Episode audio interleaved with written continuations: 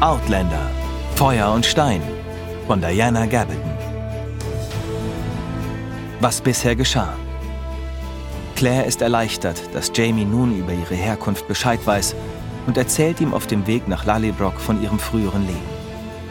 Sie offenbart auch, dass Gillis Duncan ebenfalls im 20. Jahrhundert geboren wurde. Als sie endlich in Lallybrock ankommen, bricht ein fürchterlicher Streit zwischen Jamie und seiner Schwester Jenny aus. Claire lernt währenddessen Jennys Mann Ian Murray kennen. Innen fuhren die Dienstmädchen bei Ians Herannahen zusammen und huschten schuldbewusst davon. Nur die Haushälterin stand immer noch fasziniert ein Stück vor der Tür zum Salon und saugte die Szene im Zimmer auf, während sie Jamies Namensvetter an ihren ausladenden Busen hielt. Sie war so konzentriert, dass sie wie mit der Nadel gestochen zusammenfuhr, als Ian sie von hinten ansprach und sich die Hand an ihr bebendes Herz hielt. Ian nickte ihr höflich zu, nahm ihr den Jungen ab und ging in den Salon.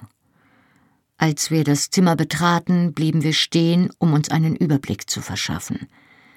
Bruder und Schwester hatten eine Atempause eingelegt, doch sie funkelten sich nach wie vor mit gesträubten Haaren an wie zwei aufgebrachte Katzen. Als der kleine Jamie seine Mutter erspähte, fing er an, sich zu winden, damit Ian ihn absetzte. Sobald er auf dem Boden war, steuerte er auf sie zu wie eine Taube auf ihren Heimatschlag. Mama, rief er, arm, Jamie, arm. Sie drehte sich um, hob den Jungen auf und hielt ihn sich wie eine Waffe an die Schulter. Kannst du deinem Onkel sagen, wie alt du bist, Schätzchen? fragte sie ihn und drosselte die Stimme zu einem Gurren, unter dem der klirrende Stahl jedoch nicht zu überhören war. Der Junge hörte es auch. Er wandte den Kopf und vergrub das Gesicht am Hals seiner Mutter. Sie tätschelte ihm mechanisch den Rücken, ohne den funkelnden Blick von ihrem Bruder abzuwenden. Da er es dir nicht sagt, sage ich es dir. Er ist im August zwei geworden. Und falls du rechnen kannst, woran ich meine Zweifel habe, wirst du merken, dass der Zeitpunkt seiner Zeugung Monate später liegt als meine letzte Begegnung mit diesem Randall hier auf unserem eigenen Hof, wo er meinen Bruder mit einem Säbel halbtot geschlagen hat. Ach ja? Jamie warf seiner Schwester einen finsteren Blick zu. Das habe ich aber anders gehört. Jeder weiß doch, dass du mit dem Mann ins Bett gegangen bist. Nicht nur das eine Mal, sondern als seine Geliebte. Das Kind ist von ihm. Er wies mit einem verächtlichen Kopfnicken auf seinen Namensvetter, der den Kopf verdreht hielt, um den großen, lauten Fremden unter dem Kinn seiner Mutter hindurch anzublinzeln. Ich glaube dir, wenn du sagst, dass der Bastard, mit dem du jetzt schwanger bist, nicht von ihm ist.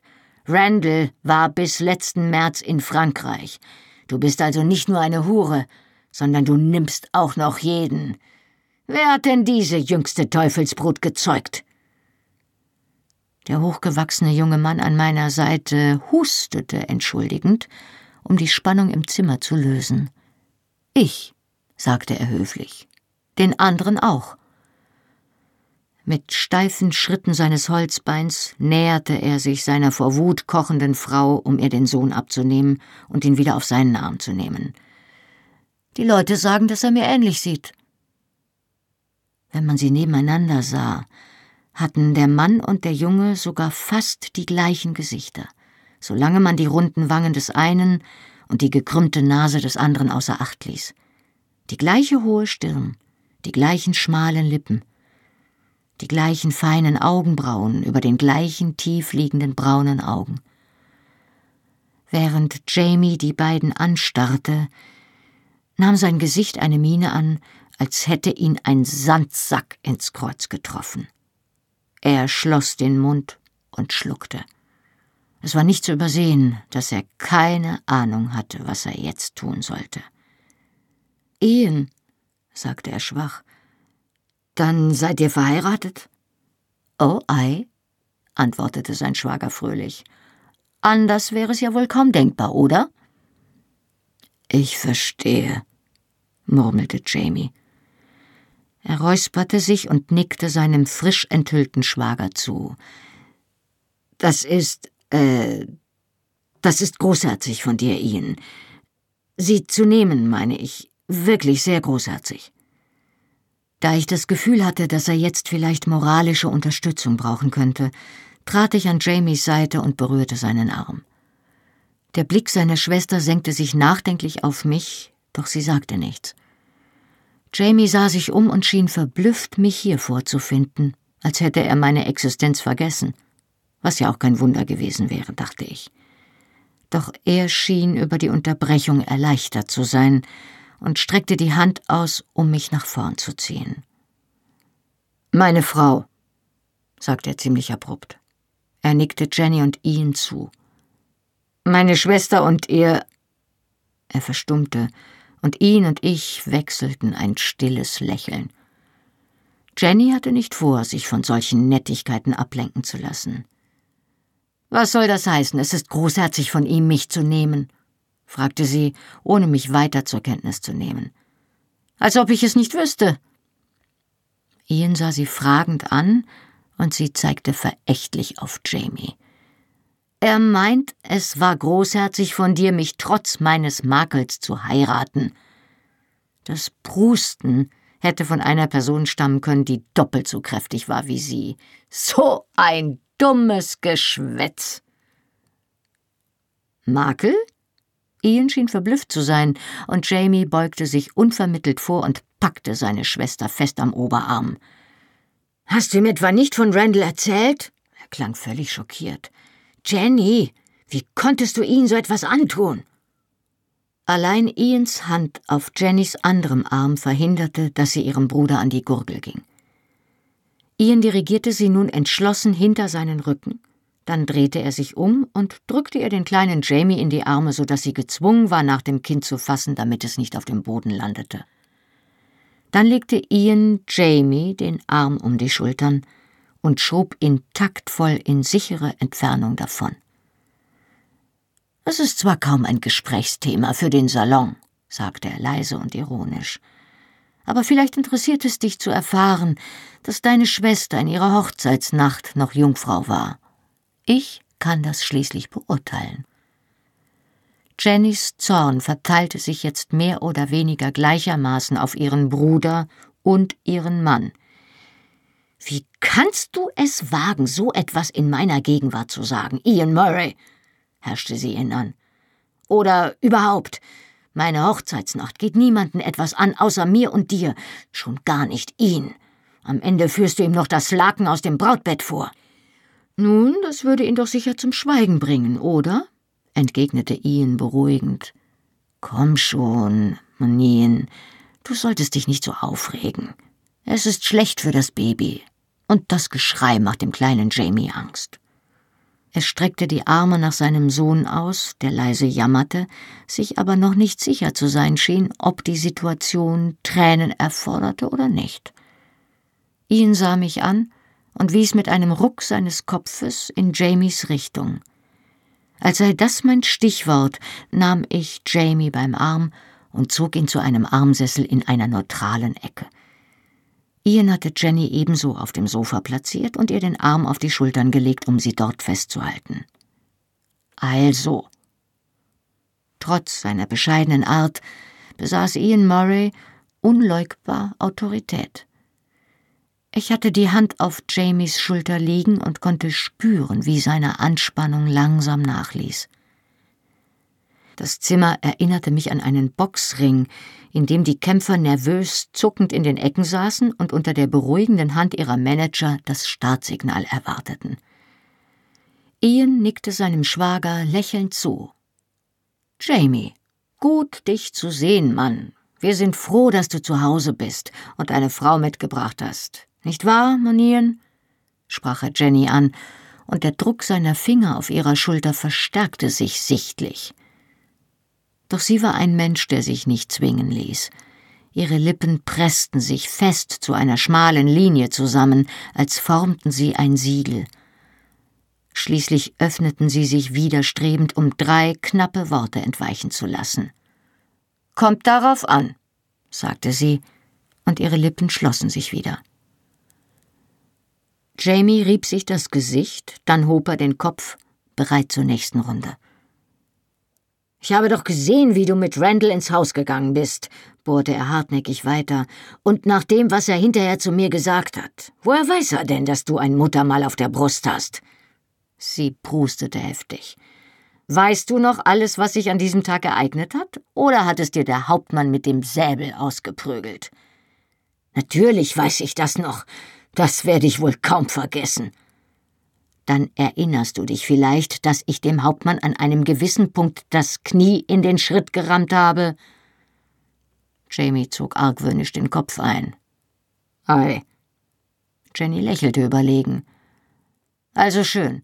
Wenn deine Frau, du könntest mir wenigstens ihren Namen sagen, Jamie, du hast wirklich keine Manieren. Jedenfalls, wenn sie mit dir so verfahren würde und du hättest es verdient, meinst du, du wärst ein paar Minuten später in der Lage, deine ehelichen Pflichten zu erfüllen? Jamie, der den Mund schon geöffnet hatte, um etwas zu sagen, schloss ihn abrupt. Einen langen Augenblick starrte er seine Schwester an, dann zuckte es sacht in seinem Mundwinkel. Kommt darauf an, sagte er. Wieder zuckte sein Mund. Er hatte vornübergebeugt auf dem Sessel gesessen.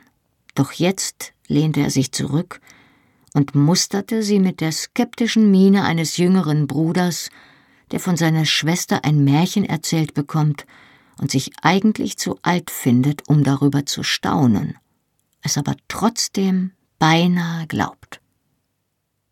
Wirklich? fragte er. Jenny wandte sich ihn zu. Hol das Laken, Ian, befahl sie. Jamie hob beide Hände und ergab sich. Nein, nein, ich glaube dir. Es ist nur die Art, wie er sich verhalten hat, nachdem. Jenny lehnte sich nun ihrerseits zurück und lehnte sich entspannt an Ians Arm, ihren Sohn so dicht an sich gedrückt, wie ihr Bauch es zuließ. Ganz die gnädige Siegerin. Nun, nach allem, was er da vor dem Haus von sich gegeben hatte, konnte er wohl kaum vor seinen Männern zugeben, dass er nicht dazu imstande gewesen war, oder? Er musste zumindest den Anschein wahren, nicht wahr? Und, räumte sie ein, ich muss sagen, dass es ziemlich unangenehm gewesen ist. Er hat mich geschlagen und mir das Kleid zerrissen. Er hat es so krampfhaft versucht, dass er mich halb besinnungslos geprügelt hat. Und bis ich wieder zu mir gekommen war und meine Blöße bedeckt hatte, waren die Engländer fort und hatten dich mitgenommen.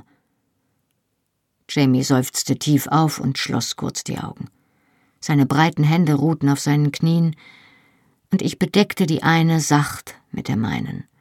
Er nahm meine Hand, öffnete die Augen und lächelte mir schwach zu, ehe er sich wieder an seine Schwester wandte. Also schön, sagte er, aber ich möchte eines wissen, Jenny. Wusstest du, dass er dir nichts tun würde, als du mit ihm gegangen bist? Sie schwieg einen Moment, doch ihr Blick wich nicht vom Gesicht ihres Bruders, und schließlich schüttelte sie den Kopf, den Hauch eines Lächelns auf den Lippen. Sie hob die Hand, um sich Jamies Widerrede zu verbitten, und die Möwenflügel ihrer Augenbrauen hoben sich fragend. Wenn dein Leben ein angemessener Preis für meine Ehre ist, kannst du mir sagen, warum meine Ehre kein angemessener Preis für dein Leben ist? Ihre Brauen zogen sich zu der gleichen finsteren Miene zusammen, die auch ihr Bruder trug. Oder willst du mir sagen, dass ich dich nicht genauso lieben darf, wie du mich liebst?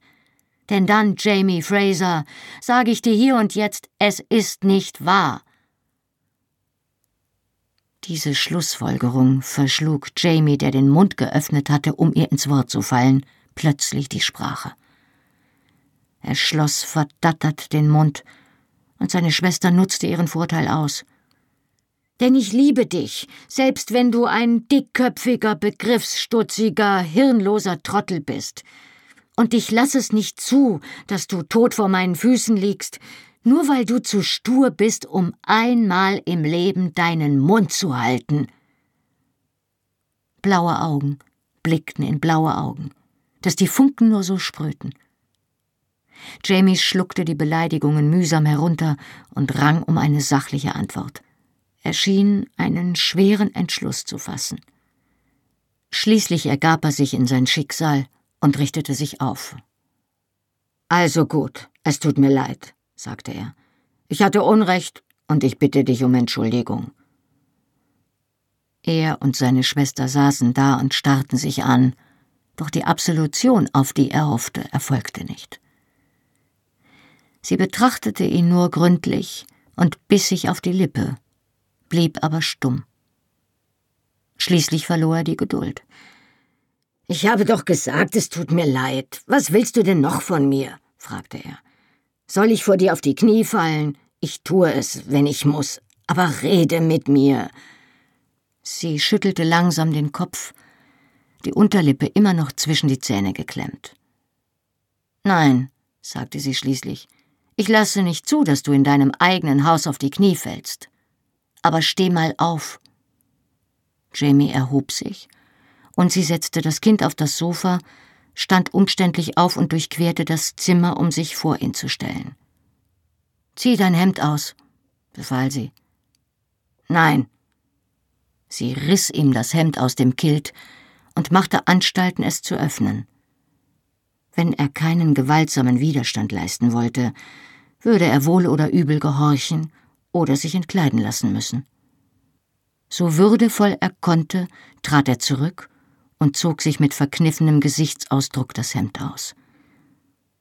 Sie trat hinter ihn und betrachtete seinen Rücken. Dabei trug ihr Gesicht die gleiche betont ausdruckslose Miene, die ich auch von Jamie kannte, wenn er ein starkes Gefühl verbarg.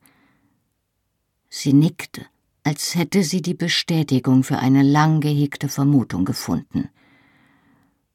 Nun ja, und wenn du ein Narr gewesen bist, Jamie, hast du anscheinend dafür bezahlt. Sie legte ihm sanft die Hand auf den Rücken, um die schlimmsten Narben zu verdecken. Das sieht so aus, als hätte es wehgetan. So war es auch. Hast du geweint? Die Hände an seinen Seiten ballten sich unwillkürlich zu Fäusten. Ja. Jenny stellte sich wieder vor ihn und sah ihn an, das spitze Kinn erhoben, die Katzenaugen groß und leuchtend. Ich auch bekannte sie leise. Jeden Tag, seit sie dich mitgenommen haben. Wieder war das eine Gesicht ein Spiegel des anderen, doch diesmal waren ihre Mienen so, dass ich mich erhob und leise durch den Flur zur Küche ging, um sie allein zu lassen. Bevor die Küchentür hinter mir zuschwang, sah ich noch, wie Jamie die Hände seiner Schwester ergriff und leise etwas auf Gälisch sagte. Sie schritt in seine Umarmung, und sein kräftiger heller Kopf beugte sich zu ihrem dunklen hinunter.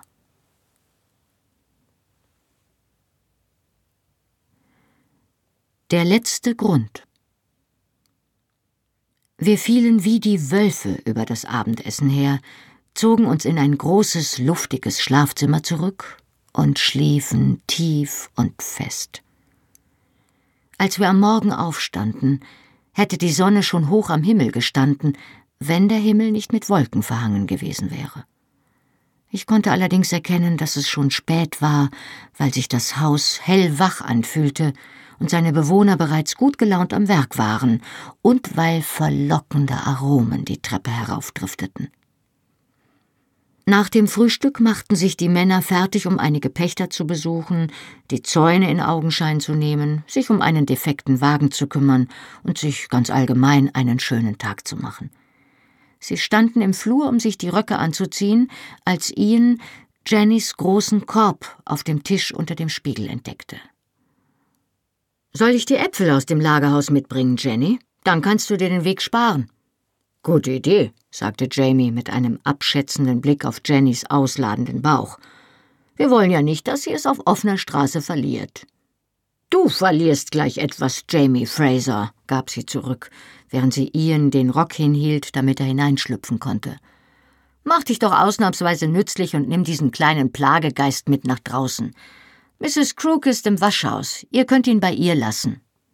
Sie bewegte den Fuß, um den kleinen Jamie abzuschütteln, der an ihren Röcken hing und unablässig Arm, Arm bettelte. Sein Onkel packte besagten Plagegeist gehorsam an der Taille und schwang ihn kopfunter und vor Begeisterung quiekend zur Tür hinaus. Ah, seufzte Jenny erleichtert und beugte sich zu dem goldgerahmten Spiegel vor, um ihr Aussehen zu überprüfen. Sie feuchtete sich einen Finger an und strich sich damit die Augenbrauen glatt, dann verschloss sie die letzten Knöpfe an ihrem Hals. Schön, sich einmal zu Ende anzuziehen, ohne dass einem jemand am Rock oder an den Knien hängt. Es gibt Tage, an denen ich kaum allein pinkeln gehen oder einen Satz sagen kann, ohne unterbrochen zu werden. Ihre Wangen waren leicht gerötet und ihr dunkles Haar lag glänzend auf der blauen Seide ihres Kleids. Ian lächelte sie an, und seine warmen braunen Augen leuchteten angesichts des blühenden Bildes, das sie bot. Nun, dann hast du ja vielleicht Zeit, dich mit Claire zu unterhalten, schlug er vor. Er sah mich mit hochgezogener Augenbraue an. Ich vermute, sie hat gute Manieren und hört dir zu, aber lies sie um Gottes Willen keins von deinen Gedichten vor, sonst sitzt sie in der nächsten Kutsche nach London, ehe Jamie und ich zurück sind. Jenny schnippte unter seiner Nase mit den Fingern, ohne sich von seiner Spöttelei stören zu lassen. Da mache ich mir keine großen Sorgen, Mann. Bis April fährt keine Kutsche mehr und bis dahin hat sie sich vermutlich an uns gewöhnt. Ab mit dir. Jamie wartet. Während die Männer unterwegs waren, verbrachten Jenny und ich den Tag im Salon. Sie war mit einer Stickerei beschäftigt. Ich wickelte lose Fäden auf und sortierte die bunten Seidengarne. Äußerlich freundlich umkreisten wir einander vorsichtig, während wir uns unterhielten, und beobachteten uns aus den Augenwinkeln. Jamies Schwester, Jamies Frau. Jamie war unausgesprochen der Mittelpunkt, um den sich unsere Gedanken drehten. Ihre gemeinsame Kindheit verband sie für immer miteinander, wie Kette und Schuss eines Stoffs, doch die Muster des Gewebes hatten sich voneinander gelöst, durch Abwesenheit und Argwohn, dann durch ihre Ehen. Ians Faden war schon länger Teil ihres Gewebes, meiner war ganz neu. Wie würde dieses neue Muster der Spannung standhalten, mit der sich die Fäden berührten? Unser Gespräch verlief zwar an beiläufigen Fronten, doch die unausgesprochenen Worte darunter waren deutlich zu hören. Du hast das Haus hier allein geführt, seit deine Mutter tot ist? Oh ei, seit ich zehn bin. Ich habe für ihn gesorgt und ihn geliebt, als er klein war. Was wirst du mit dem Mann machen, an dessen Werdegang ich beteiligt war? Jamie sagt, du bist eine außergewöhnliche Heilerin. Ich habe ihm bei unserer ersten Begegnung die Schulter zusammengeflickt. Ja, ich kann für ihn sorgen. Und ich bin ein guter Mensch. Ich höre, ihr habt sehr schnell geheiratet. Hast du meinen Bruder seines Besitzes wegen geheiratet? Ja, es ging so schnell, dass ich bis kurz vor der Trauung nicht einmal Jamies richtigen Familiennamen kannte. Ich wusste nicht, dass er ein Gut besitzt. Ich kann ihn also nur um seiner selbst willen geheiratet haben. Und so ging es weiter. Wir verbrachten den Morgen, ein leichtes Mittagessen und die Nachmittagsstunden damit, uns zu unterhalten und Informationen, Meinungen und zögerliche Witze auszutauschen, um aneinander Maß zu nehmen. Eine Frau, die seit dem zehnten Lebensjahr einen großen Haushalt führte und seit dem Tod ihres Vaters und dem Verschwinden ihres Bruders das Anwesen verwaltete, war ein Mensch, den es nicht zu unterschätzen galt. Ich fragte mich, was sie von mir halten mochte. Doch genau wie ihr Bruder schien auch sie die Fähigkeit zu besitzen, ihre Gedanken zu verbergen, wenn sie es für richtig hielt. Als die Uhr auf dem Kaminsims fünf zu schlagen begann, räkelte sich Jenny gähnend, und das Kleidungsstück, das sie gerade flickte, rutschte ihr über den Bauch auf den Boden. Sie streckte umständlich den Arm danach aus, doch ich ging neben ihr auf die Knie. Nein, lass mich das machen. Danke, Claire. Es war das erste Mal, dass sie mich beim Namen nannte, begleitet von einem schüchternen Lächeln, das ich erwiderte. Ehe wir unser Gespräch fortsetzen konnten, wurden wir unterbrochen, weil Mrs. Crook, die Haushälterin, die Nase in den Salon steckte und fragte, ob wir den kleinen Jamie gesehen hätten. Jenny legte seufzend ihre Näharbeit beiseite. Ist er schon wieder entwischt? Keine Sorge, Lissy. Er ist bestimmt bei seinem Vater oder seinem Onkel. Wollen wir nachsehen, Claire? Ich könnte vor dem Essen etwas frische Luft vertragen. Schwerfällig erhob sie sich und drückte sich die Hände ins Kreuz.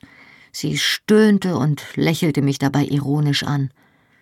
Noch drei Wochen ungefähr. Ich kann es kaum noch abwarten. Wir spazierten langsam über das Gelände. Jenny zeigte mir das Brauhaus und die Kapelle und erzählte mir, wann diese Teile des Anwesens entstanden waren. Als wir uns dem Taubenschlag näherten, hörten wir Stimmen im Obstgarten. Da ist er ja, der kleine Schlingel, rief Jenny aus.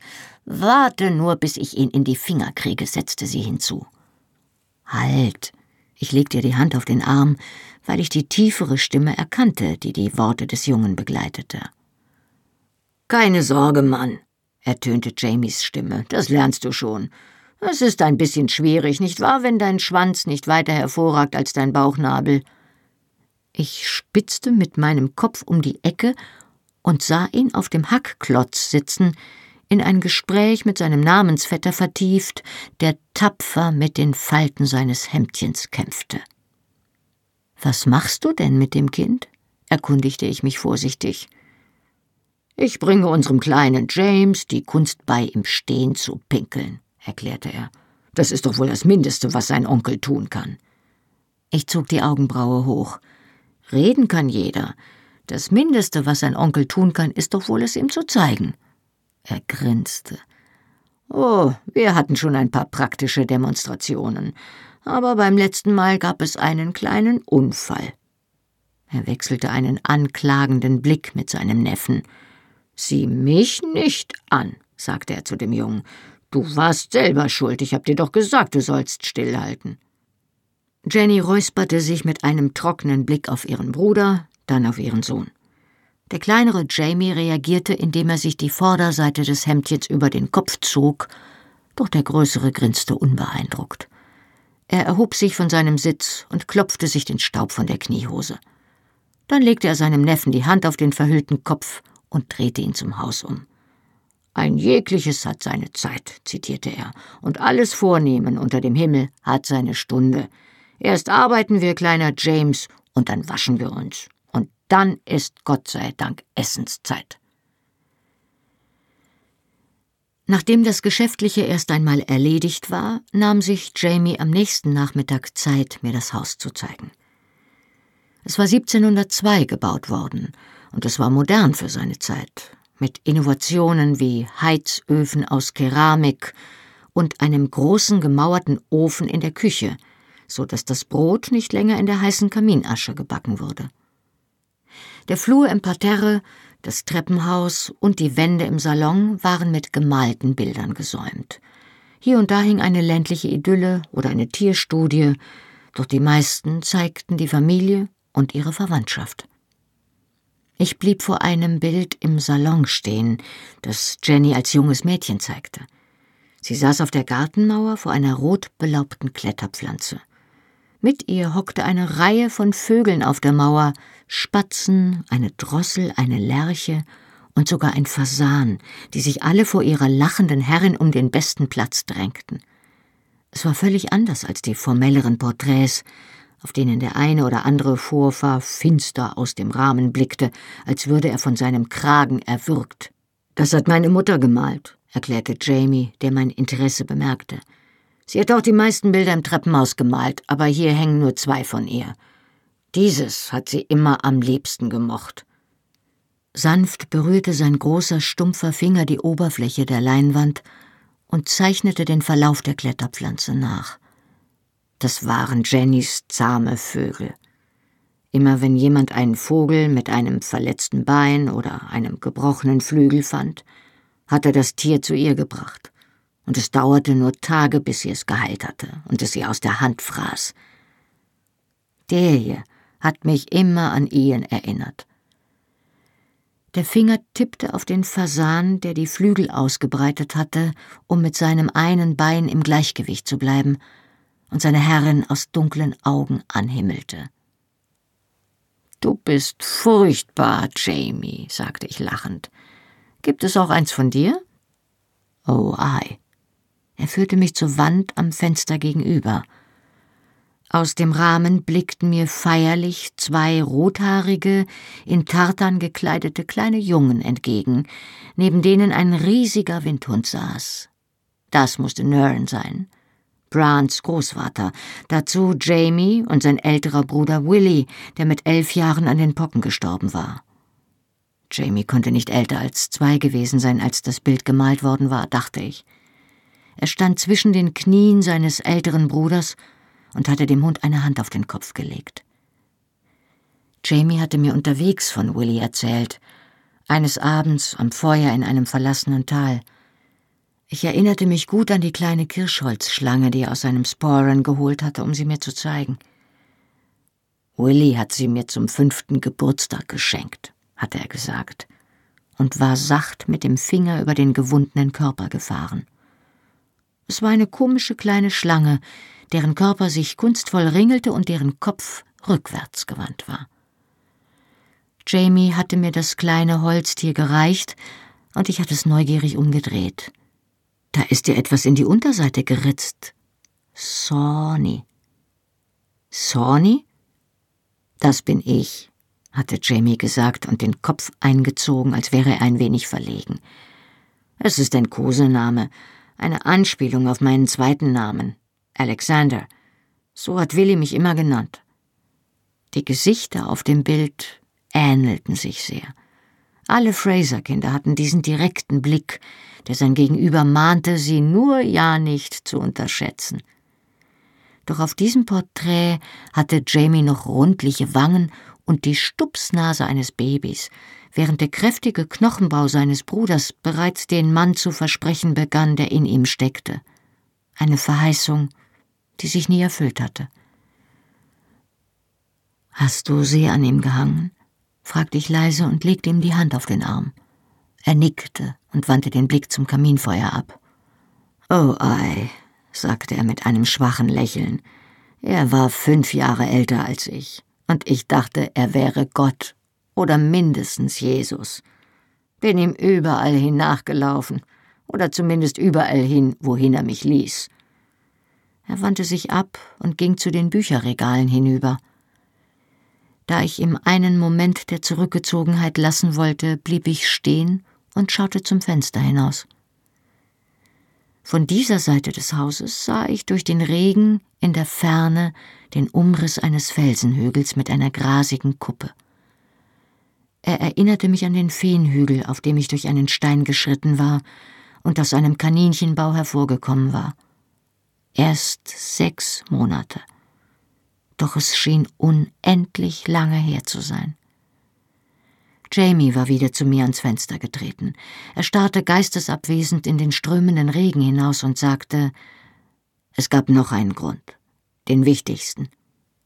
Grund? fragte ich verständnislos. Warum ich dich geheiratet habe. Und zwar? Ich weiß nicht, mit was für einer Antwort ich rechnete. Vielleicht einer weiteren Enthüllung seiner verworrenen Familiengeschichte. Was er dann allerdings sagte, war auf seine eigene Weise noch schockierender. Weil ich dich wollte. Er wandte sich vom Fenster ab, um mich anzusehen. Mehr als jemals etwas anderes in meinem Leben, fügte er leise hinzu. Ich starrte ihn verdattert an. Was auch immer ich erwartet hatte, das war es nicht. Angesichts meines offenen Mundes fuhr er augenzwinkernd fort, als ich meinen Pa gefragt habe, woran man erkennt, dass man die richtige gefunden hat, hat er mir gesagt, wenn der Moment gekommen ist, gibt es keinen Zweifel. Und genau so war es. Als ich auf dem Weg nach Lioch im Dunkeln unter diesem Baum aufgewacht bin und dich auf der Brust sitzen hatte und du mich angeflucht hast, weil ich kurz vor dem Verbluten war, habe ich mir gesagt, Jamie Fraser, du kannst zwar nicht erkennen, wie sie aussieht, und sie wiegt so viel wie ein anständiges Zugpferd, aber das ist die Frau. Ich bewegte mich auf ihn zu, und er wich zurück und redete wie ein Wasserfall.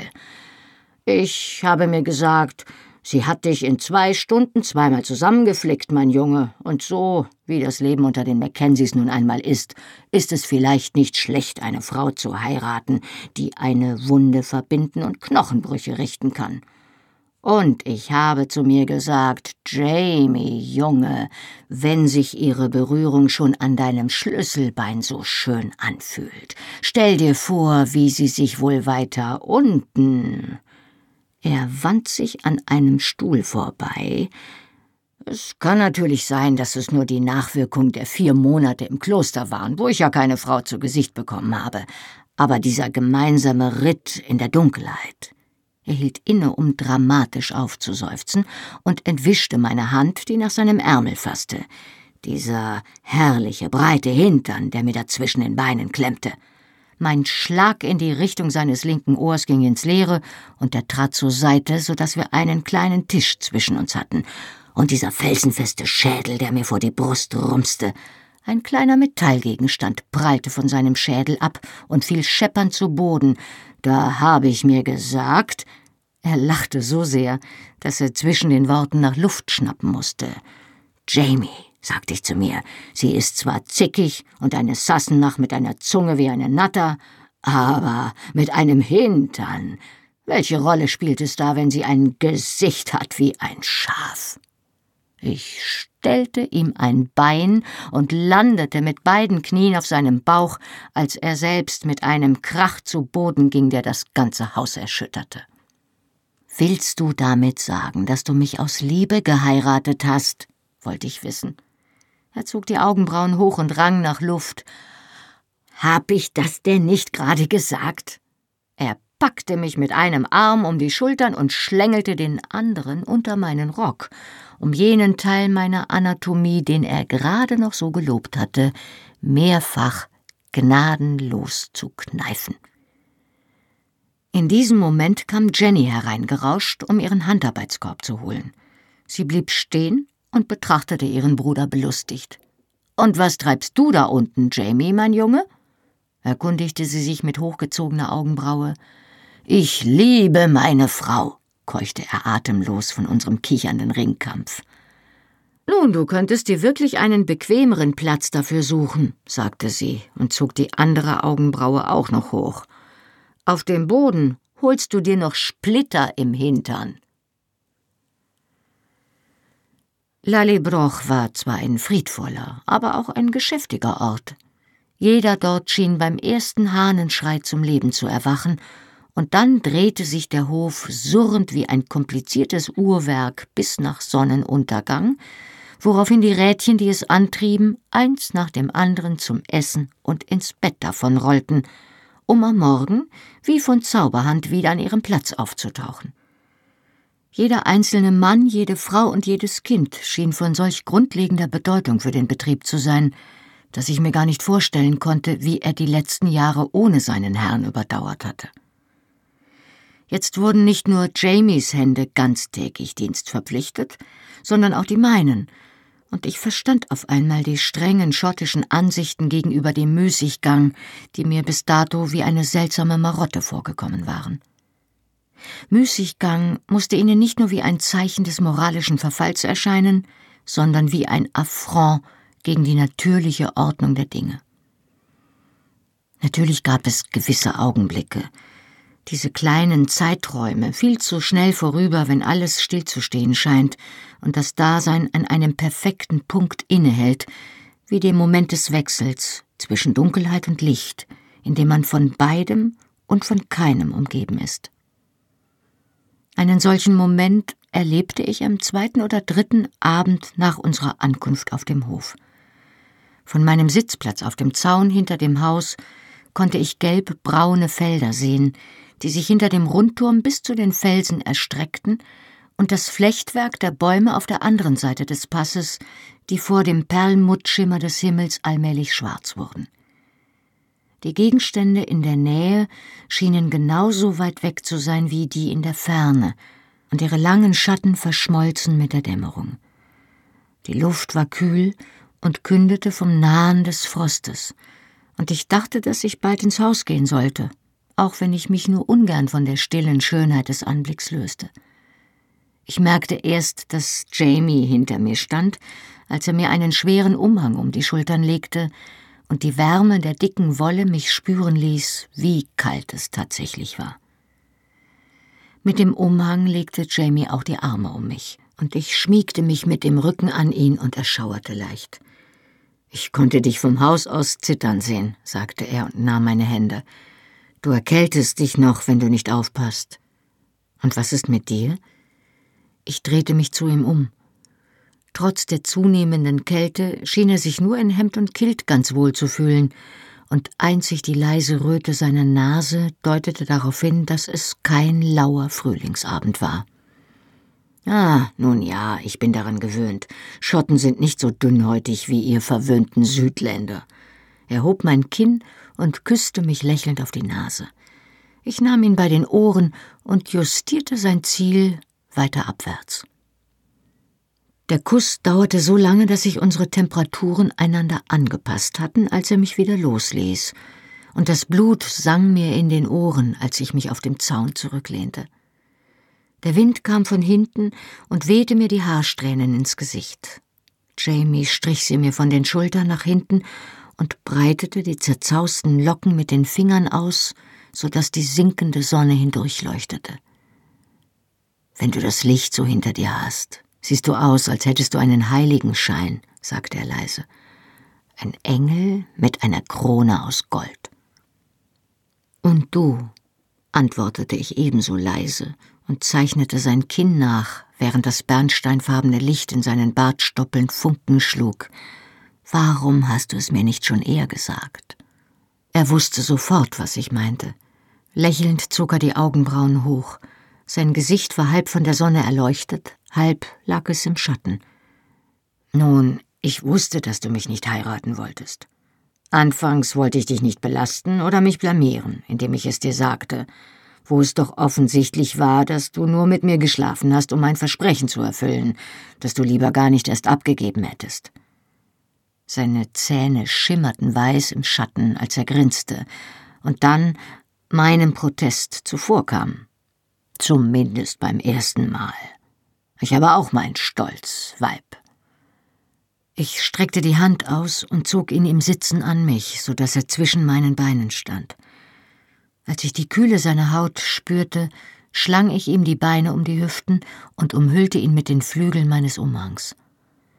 Unter dem schützenden Wollstoff legten sich seine Arme eng um mich und drückten meine Wange an den fleckigen Stoff seines Hemds.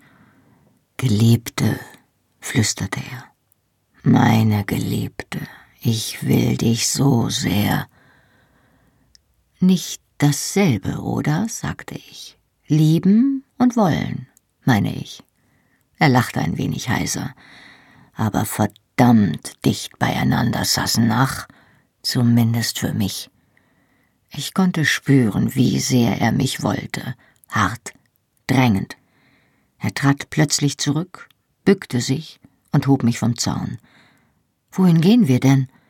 Wir entfernten uns vom Haus und hielten auf die Schuppen im Schatten des Ulmenhains zu. Wir suchen uns einen Heuschober.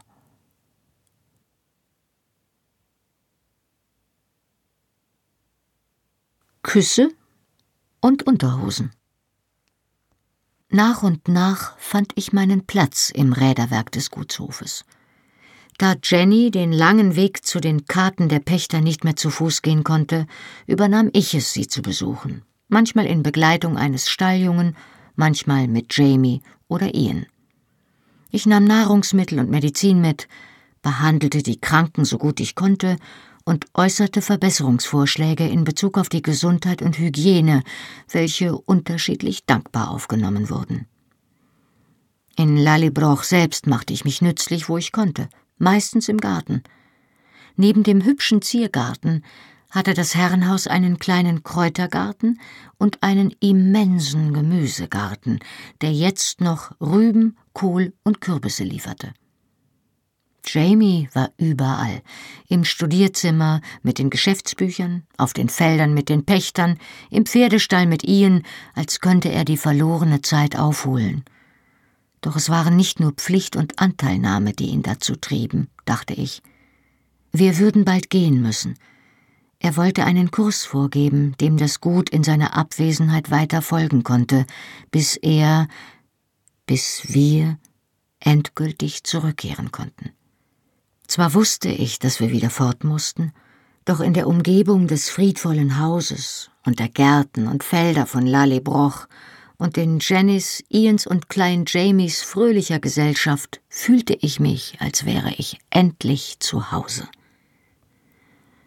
Eines Morgens stand Jamie nach dem Frühstück vom Tisch auf und verkündete, er hätte vor, bis zum Ausgang des Tals zu gehen, um sich ein Pferd anzusehen, das Martin Mack verkaufen wollte. Jenny, die an der Anrichte stand, wandte sich stirnrunzelnd um. Meinst du nicht, dass das zu gefährlich ist, Jamie? Wir hatten den ganzen letzten Monat englische Patrouillen im Distrikt. Er zuckte mit den Schultern und nahm sich seinen Rock vom Stuhl. Ich passe schon auf. Oh, Jamie, sagte Ian, der gerade mit einem Arm voll Brennholz ins Zimmer kam. Was ich dich fragen wollte, könntest du heute Morgen noch bei der Mühle vorbeischauen? Jock war gestern hier und hat Bescheid gesagt, dass irgendetwas mit dem Mühlrad nicht stimmt. Ich habe zwar einen Blick darauf geworfen, aber wir haben es selbst zusammen nicht geschafft, es in Bewegung zu bringen. Ich glaube, irgendetwas steckt im Mühlrad fest, aber es ist auf jeden Fall unter Wasser. Er stampfte leicht mit seinem Holzbein auf und lächelte mich an. Ich kann Gott sei Dank ja noch laufen und reiten, aber schwimmen kann ich nicht. Dabei schlage ich wild um mich und drehe mich im Kreis wie ein Ameisenlöwe. Jamie legte den Rock wieder auf den Stuhl und lächelte über Ians Beschreibung. So gesehen ist es doch gar nicht schlimm, Ian, wenn du den Morgen nicht in einem eiskalten Mühlteich verbringen musst. Ei, ich sehe es mir an. Er drehte sich zu mir um. Möchtest du mitgehen, Sassenach? Es ist schön draußen und du kannst ja dein Körbchen mitnehmen. Er wies augenzwinkernd auf den riesigen Weidenkorb, den ich zum Sammeln benutzte. Ich zieh mir nur ein anderes Hemd an, bin gleich wieder da. Er ging zur Treppe und nahm beim Hinauflaufen immer drei Stufen auf einmal. Ian und ich lächelten uns an. Falls er es bedauerte, dass er zu solchen Leistungen nicht mehr in der Lage war, so verbarg er das unter seiner Freude an Jamies Überschwang. Es ist so schön, ihn zurückzuhaben. Ich wünschte nur, wir könnten bleiben, sagte ich bedauernd. Seine sanften braunen Augen sahen mich alarmiert an. Ihr wollt doch nicht jetzt schon gehen? Ich schüttelte den Kopf. Nein, nicht sofort. Aber wir müssen aufbrechen, ehe der Schnee kommt. Jamie hatte beschlossen, dass es wohl am besten war, wenn wir uns nach Bewley begaben, wo der Fraser Clan seinen Sitz hatte. Vielleicht konnte ihm ja sein Großvater, Lord Lovett, helfen. Wenn nicht, konnte er vielleicht wenigstens für unsere Überfahrt nach Frankreich sorgen. Ian nickte beruhigt. Oh, ei. Dann habt ihr ja noch ein paar Wochen. Es war ein herrlicher, heller Herbsttag mit einer Luft wie Cidre und einem zum Ertrinken blauen Himmel. Wir gingen gemächlich, so dass ich Ausschau nach späten Zaunrosen und verblühten Karden halten konnte und unterhielten uns dabei. Nächste Woche ist Quartalstag, sagte Jamie. Ist dein neues Kleid bis dahin fertig? Ich denke schon. Warum? Ist das so ein besonderer Anlass? Er lächelte auf mich hinunter und übernahm den Korb, während ich mich bückte, um einen Reinfahren aus dem Boden zu ziehen. Oh, das könnte man schon sagen. Natürlich nicht so wie Collums große Empfänge, aber die Pächter von Lallybroch werden alle kommen, um ihre Pacht zu bezahlen und um der frisch gebackenen Lady Lallybroch ihren Respekt zu erweisen. Sie werden doch gewiss überrascht sein, dass du eine Engländerin geheiratet hast. Ich vermute, der eine oder andere Vater wird tatsächlich enttäuscht sein. Ich hatte hier um ein paar Mädchen geworben, ehe sie mich verhaftet und nach Fort William gebracht haben. Aha, Traurig, dass du kein Mädchen von hier geheiratet hast? fragte ich kokett. Wenn du glaubst, dass ich Ja sage, während du da mit deinem Messer stehst, antwortete er, hältst du wohl doch nicht so viel von mir, wie ich dachte. Ich ließ das Gartenmesser fallen, das ich zum Graben dabei hatte, breitete die Arme aus und wartete. Als er mich wieder losließ, bückte ich mich nach dem Messer und sagte ironisch Ich habe mich immer schon gefragt, wie es kam, dass du so lange Jungfrau geblieben bist. Sind die Mädchen in Lallebroch denn alle so unansehnlich? Nein, sagte er und blinzelte in die Morgensonne. Daran war zum Großteil mein Vater schuld. Wir sind manchmal abends durch die Felder gewandert, er und ich, und haben uns unterhalten. Als ich dann das Alter erreichte, in dem so etwas möglich wurde, hat er mir klargemacht, dass ein Mann immer für die Saat verantwortlich ist, die er aussät, weil es seine Pflicht ist, für eine Frau zu sorgen und sie zu beschützen. Und wenn ich dazu nicht bereit wäre, hätte ich auch kein Recht, einer Frau die Konsequenzen meines Handelns aufzubürden. Er blickte hinter sich zum Haus und zu dem kleinen Familienfriedhof am Fuß des Rundturms, auf dem seine Eltern begraben waren. Er hat gesagt, das Schönste im Leben eines Mannes ist es, mit einer Frau zu schlafen, die er lebt, sagte er leise. Er lächelte mich an, und seine Augen waren so blau wie der Himmel über uns. Er hatte recht. Ich berührte sanft sein Gesicht und folgte der kühnen Linie, die sich von seiner Wange zum Kinn hinunterschwang. Das kann nicht leicht für dich gewesen sein, wenn er davon ausgegangen ist, dass du bis zur Ehe wartest. Jamie grinste. Der Herbstwind schlug ihm den Kilt um die Knie. Nun ja, die Kirche lehrt zwar, dass Selbstbefriedigung eine Sünde ist, aber Vater meinte, wenn man vor der Wahl stünde, sich selbst zu missbrauchen oder eine arme Frau, würde ein anständiger Mann sich lieber selber opfern. Als ich fertig gelacht hatte, schüttelte ich den Kopf und kicherte. Nein, nein, ich frage lieber nicht, aber du bist unberührt geblieben. Allerdings nur dank des lieben Gottes und meines Vaters. Ich habe, glaube ich, seit meinem vierzehnten Lebensjahr kaum an etwas anderes als ein Mädchen gedacht. Doch dann hat mich mein Vater ja eine Zeit zu Dougal nach Benacht geschickt. Und da gab es keine Mädchen, fragte ich. Ich dachte, Dougal hat Töchter. Ei, vier. Die zwei Jüngeren sind nichts Besonderes, aber die älteste war ein sehr hübsches Mädchen. Ein oder zwei Jahre älter als ich. Molly. Ich glaube, sie fühlte sich nicht sehr geschmeichelt durch meine Aufmerksamkeit. Wenn ich sie am Esstisch angestarrt habe, hat sie mich kühl von oben herab angeschaut und mich gefragt, ob ich Schnupfen hätte. Wenn ja, sollte ich ins Bett gehen, wenn nicht, wäre sie mir dankbar, wenn ich den Mund zumachen könnte, weil sie keine Lust hätte, beim Essen meine Mandeln zu sehen. Langsam begreife ich, wie du Jungfrau geblieben bist, sagte ich und raffte meine Röcke, um über einen Zaun zu steigen. Aber sie können doch nicht alle so gewesen sein. Nein, sagte er nachdenklich und gab mir die Hand, um mir zu helfen. Nein, das waren sie nicht. Mollys jüngere Schwester Tabitha war ein bisschen netter. Er lächelte bei der Erinnerung. Tibi war die erste, die ich geküsst habe. Oder vielleicht sollte ich sagen, die erste, die mich geküsst hat.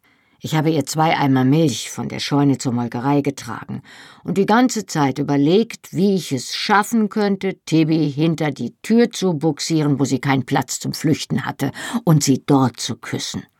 Aber ich hatte ja beide Hände voll, und sie musste mir die Tür aufhalten.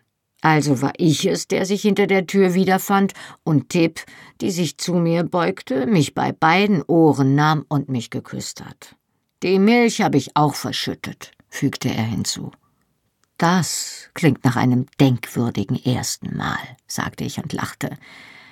Ich glaube nicht, dass es Ihr erstes Mal war, sagte er grinsend. Sie wusste eine ganze Menge mehr darüber als ich. Aber wir sind nicht oft zum Üben gekommen. Ein oder zwei Tage später hat uns ihre Mutter in der Vorratskammer erwischt. Sie hat mich zwar nur scharf angesehen und Tibi befohlen, sie soll den Tisch decken gehen, aber sie muss es Dougal erzählt haben. Angesichts der Vehemenz, mit der sich Dougal den Angriff auf die Ehre seiner Schwester verbeten hatte, konnte ich mir nur zu gut vorstellen, was er zur Verteidigung der Ehre seiner Tochter getan hätte. Mich graust, wenn ich es nur wage, daran zu denken, sagte ich grinsend. Mich auch, sagte Jamie, und er schauerte. Er warf mir einen Seitenblick zu und wirkte verlegen.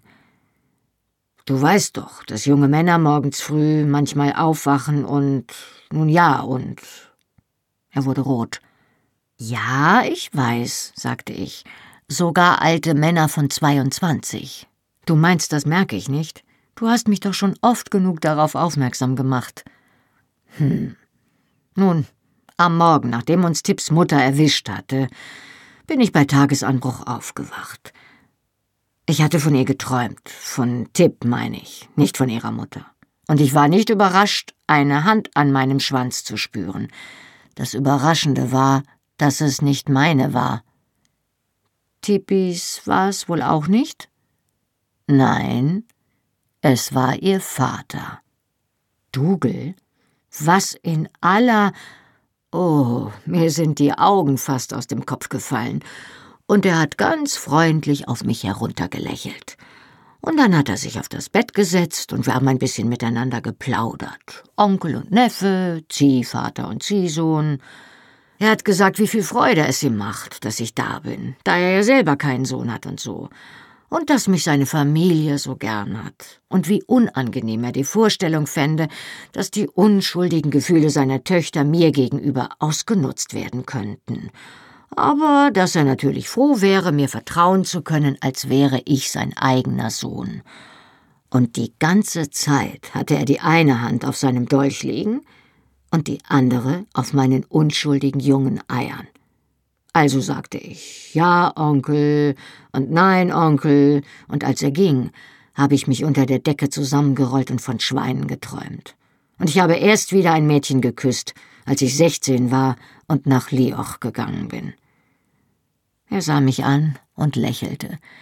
Er hatte sich das Haar mit einem Lederriemchen zusammengebunden, doch die kürzeren Enden standen wie üblich ringsum ab und schimmerten rot und golden in der kalten, klaren Luft. Seine Haut hatte sich auf unserem Weg von Leoch nach Lalibroch zu einem goldenen Bronzeton verdunkelt, und er ähnelte einem Herbstblatt, das fröhlich im Wind wirbelte.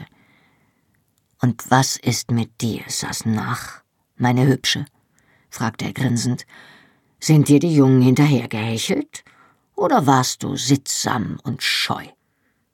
Ein bisschen weniger als du, antwortete ich umsichtig. Ich war acht. Himmel, wer war denn der Glückliche? Der Sohn des Dragomans. Es war in Ägypten. Er war neun. Och, dann kann man dir ja keine Vorwürfe machen.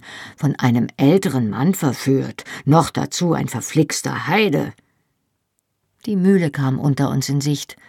Postkartenreif, mit einer tiefroten Kletterpflanze an der gelb verputzten Wand und mit offenen Fensterläden, die trotz der abgenutzten grünen Farbe adrett aussahen. Das Wasser rauschte fröhlich durch die Rinne unter dem untätigen Mühlrad in den Mühlteich, und auf dem Teich schwammen sogar ein paar Enten. Sieh nur, sagte ich. Ich blieb auf dem Hügel stehen und legte Jamie die Hand auf den Arm. Ist das nicht hübsch? Es wäre um einiges hübscher, wenn sich das Wasserrad drehen würde, sagte er pragmatisch. Dann sah er mich an und lächelte. Ei, Sassenach, es ist wirklich schön hier. Ich bin als Kind hier schwimmen gegangen. Hinter der Biegung des Bachs ist ein kleiner See. Etwas weiter unten sahen wir den See durch das Geflecht der Weidenzweige schimmern. Und die Jungen. Sie waren zu viert und planschten splitternackt unter großem Geschrei im Wasser herum. Boah, sagte ich bei ihrem Anblick. Das Wetter war zwar schön für die Jahreszeit, aber es war dennoch so frisch, dass ich froh war, ein Schultertuch dabei zu haben. Mir friert ja schon beim Zusehen das Blut in den Adern ein. Och, sagte Jamie, komm, ich wärme es dir wieder. Er warf einen Blick auf die Jungen und zog mich in den Schatten einer großen Rosskastanie. Dort legte er mir die Hände um die Taille. Du warst zwar nicht die Erste, die ich geküsst habe, sagte er leise, aber ich schwöre, dass du die Letzte bist. Und er neigte den Kopf zu meinem Gesicht hinunter. Der Müller kam sofort aus der Mühle und hastig stellten wir einander vor. Dann zog ich mich auf die Bank am Müllteich zurück, während sich Jamie eine minutenlange Schilderung des Problems anhörte. Als der Müller zurück in die Mühle ging, um zu versuchen, den Stein von innen zu drehen, blieb Jamie noch einen Moment stehen, um in die finsteren, verkrauteten Tiefen des Mühlteichs zu spähen. Schließlich zuckte er resigniert mit den Achseln und begann sich seiner Kleider zu entledigen. Es geht nicht anders, sagte er zu mir. Ihn hat recht. Irgendetwas klemmt unter der Rinne im Rad fest. Ich muss tauchen und. Er hielt inne, weil er mich nach Luft schnappen hörte, und drehte sich zu der Bank um, auf der ich mit meinem Korb saß. Was hast du denn? wollte er wissen. Hast du etwa noch nie einen Mann in Unterhosen gesehen? Aber doch nicht so, brachte ich prustend hervor. In weiser Voraussicht eines möglichen Tauchgangs hatte er ein unfassbar betagtes Kleidungsstück unter seinen Kilt gezogen, das einmal aus rotem Flanell gewesen war, jetzt aber mit einer verwirrenden Ansammlung verschiedener Farben und Stoffe geflickt war. Zudem hatte diese Unterhose offenbar einmal jemandem gehört, der eine deutlich ausladendere Taille hatte als Jamie. Sie drohte ihm von der Hüfte zu rutschen und warf tiefe Falten vor seinem flachen Bauch. Von deinem Großvater, riet ich und versuchte erfolglos mir das Kichern zu verkneifen, oder deiner Großmutter. Meinem Vater, sagte er frostig und betrachtete mich von oben herab. Du erwartest doch nicht, dass ich nackt vor meiner Frau und meinen Pächtern schwimmen gehe, oder? Mit beträchtlicher Würde nahm er den wallenden Stoff in die linke Hand und watete in den Mühlteich. Nachdem er sich schwimmend und wassertretend neben dem Rad einen Überblick verschafft hatte, holte er tief Luft und tauchte. Das letzte, was ich von ihm sah, war der Hintern der roten Unterhose, der sich wie ein Ballon blähte. Der Müller, der aus dem Fenster der Mühle lehnte, rief ihm ermunternde Worte und Anweisungen zu, wann immer sein nass glänzender Kopf die Oberfläche durchbrach, um Luft zu holen. Das Ufer des Teichs war dicht mit Pflanzen bewachsen, und ich suchte mit meinem Grabstock nach Eibischwurzeln und Mädesüß. Mein Korb war halb gefüllt, als ich hinter mir ein höfliches Hüsteln hörte. Die Dame war schon sehr alt, zumindest sah sie so aus. Sie stützte sich auf einen Weißdornstock und war in Kleider gehüllt, die sie auch schon zwanzig Jahre zuvor getragen haben musste und die jetzt viel zu voluminös für ihren geschrumpften Körper waren. Guten Morgen wünsch ich, sagte sie und nickte mit dem Kopf wie eine Garnspule. Sie trug ein gestärktes weißes Häubchen, das den Großteil ihres Haars verdeckte, doch ein paar eisengraue Strähnchen lugten neben ihren vertrockneten Apfelwangen hervor. Guten Morgen, erwiderte ich und wollte mich gerade höflich aufrappeln, als sie noch ein paar Schritte näher kam und sich dann überraschend anmutig neben mir niederließ. Ich hoffte nur, dass sie auch wieder hochkommen würde. Ich bin, begann ich, hatte aber kaum den Mund geöffnet, als sie mich schon unterbrach. Ihr seid natürlich die neue Herrin. Ich bin Mrs. McNabb. Sie nennen mich Großmütterchen McNabb, weil meine Schwiegertöchter ja auch alle Mrs. McNabb sind. Sie streckte ihre dürre Hand aus und zog meinen Korb auf sich zu, um einen Blick hineinzuwerfen. Eibischwurzel. Ah, gut gegen Husten. Aber das hier nehmt ihr besser nicht. Sie zeigt auf eine kleine bräunliche Knolle. Sieht aus wie eine Lilienwurzel. Ist es aber nicht. Was ist es denn? fragte ich. Natternzunge. Wenn ihr das esst, torkelt ihr kurz darauf wie eine Irre durch die Gegend. Sie zog die Knolle aus dem Korb und warf sie platschend in den Teich. Danach stellte sie sich den Korb auf ihren Schoß und inspizierte auch die übrigen Pflanzen mit kundiger Miene, was ich mit einer Mischung aus Belustigung und Irritation beobachtete. Schließlich reichte sie ihn mir zufrieden zurück. Gar nicht so dumm für eine Sassenach, stellte sie fest. Zumindest könnt ihr Ziest und Gänsefuß auseinanderhalten. Sie warf einen Blick auf den Teich, wo Jamies Kopf jetzt glänzend wie ein Seehund auftauchte, um dann wieder unter der Mühle zu verschwinden. Ich sehe, der gnädige Herr hat euch nicht nur eures Gesichts wegen geheiratet. Danke, sagte ich und beschloss, das als Kompliment zu betrachten. Die Augen der Alten richteten sich messerscharf auf meine Taille. Noch nicht schwanger? wollte sie wissen. Nehmt Himbeerblätter, die helfen. Lasst eine Handvoll davon mit ein paar Hagebutten ziehen und trinkt das bei zunehmendem Mond, vom Viertel bis zum Vollmond. Wenn er dann wieder abnimmt, trinkt Berberitze, um euren Bauch zu spülen. Oh, sagte ich, nun ja, ich wollte den Herrn um einen Gefallen bitten, fuhr die alte Dame fort. Aber da er ja im Moment etwas beschäftigt ist, erzähle ich es euch. Also schön, stimmte ich schwach zu, da ich ohnehin nicht wusste, wie ich sie daran hindern sollte. Es geht um meinen Enkelsohn, sagte sie und heftete ihre grauen Murmelaugen auf mich. Das heißt um meinen Enkel Rabbi. Ich habe insgesamt sechzehn und drei davon heißen Robert. Aber einer ist Bob und der andere Rob und der kleine ist Rabbi. Herzlichen Glückwunsch, sagte ich höflich. Ich möchte, dass der gnädige Herr den Jungen als Stalljungen einstellt, fuhr sie fort. Nun, ich kann das nicht. Es liegt an seinem Vater, unterbrach sie mich und beugte sich vertraulich vor. Ich will nicht behaupten, dass es schlimm ist, wenn man ab und zu eine feste Hand hat. Wer die Rute spart, verdirbt das Kind, habe ich schon oft gesagt und unser Herrgott weiß, dass kleine Jungen dazu da sind, ab und zu Prügel zu bekommen, sonst hätte er ihnen nicht solche Flausen in den Kopf gesetzt. Aber wenn es so weit kommt, dass das Kind von oben bis unten windelweich geprügelt wird und blaue Flecken im Gesicht hat, so groß wie meine Hand, und nur weil es sich ein Plätzchen zu viel vom Teller genommen hat, dann. Ihr meint, Rabbis Vater schlägt den Jungen? fiel ich ihr ins Wort. Die alte Dame nickte zufrieden, weil ich so schnell begriff. Gewiss doch. Habe ich das nicht gerade gesagt? Sie hielt die Hand hoch. Normalerweise würde ich mich da nicht einmischen.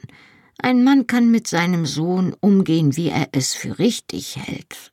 Aber Rabbi ist mein Lieblingsenkel.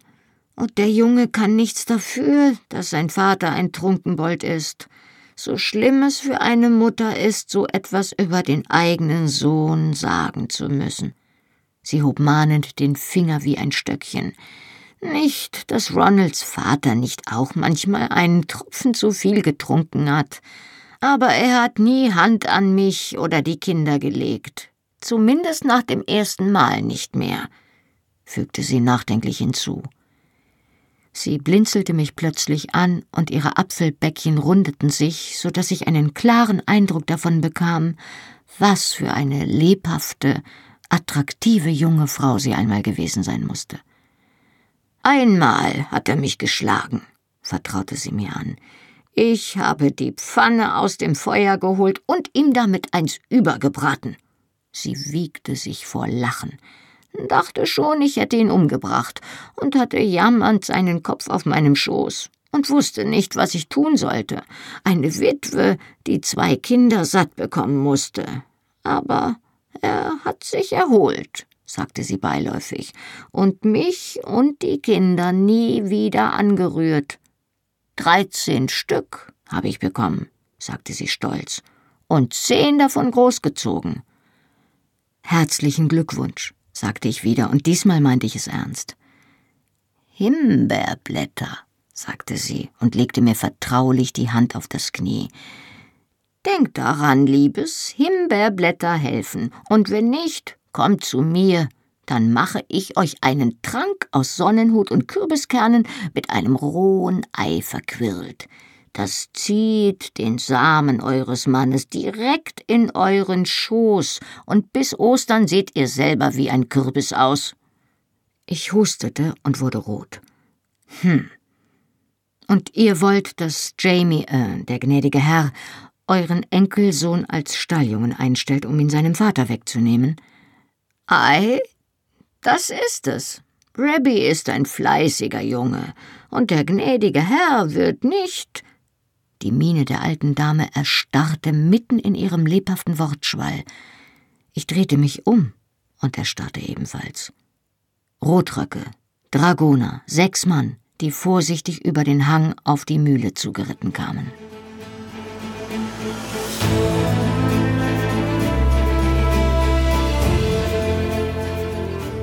Hallo, ich bin Johannes Raspe, die deutsche Stimme von Jamie aus der Fernsehserie Outlander. Und das war Outlander Feuer und Stein, gelesen von Birgitta Asheuer.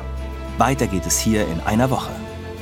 Wenn ihr schon jetzt mehr erfahren wollt, findet ihr die ungekürzten Hörbücher der Bände 1 bis 6 auf allen gängigen Download- und Streaming-Portalen.